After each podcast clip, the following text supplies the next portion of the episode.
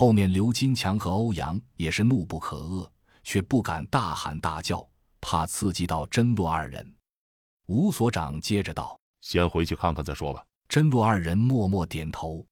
吴所长又回头对杨正说：“杨正，我和小杨、洛奇就先告辞了。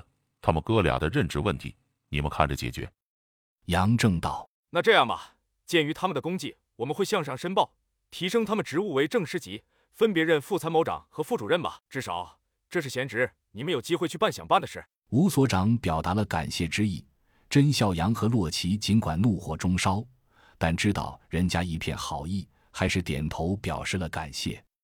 接下来，兄弟俩那是一分钟都无法再待下去了，恨不得插上翅膀，一眨眼飞到家里，让刘金强和欧阳把两辆车开下平板，就准备起行。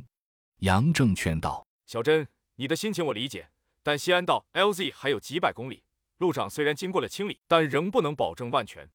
这样好不好？下一周，贝塔军有两个师要调动到 LZ，你们跟着军列一起走吧，安全一些。甄笑阳摇摇头：“杨正，感谢你的关心，但我们必须要走。出了这么大的变故，家人需要我们。”参谋长接口道：“那我们派一个连护送你们。”甄笑阳道：“领导，我有一个不情之请。”参谋长答道：“别说这话，这一路上生死与共，没有你们，我们指不定已经被高带到沟里去了。你直说，我一定办到。”言语间已经打上了包票。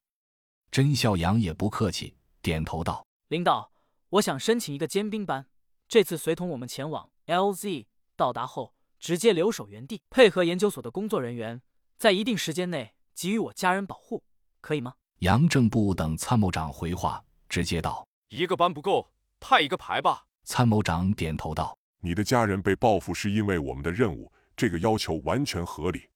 就派一个排。当初和你们一起从 TJ 出来的那两个小伙子，陈生光、陈生明。”洛奇答道：“对，就是他们。”参谋长说：“他们带领的就是尖刀侦察排，让他们跟你们去吧。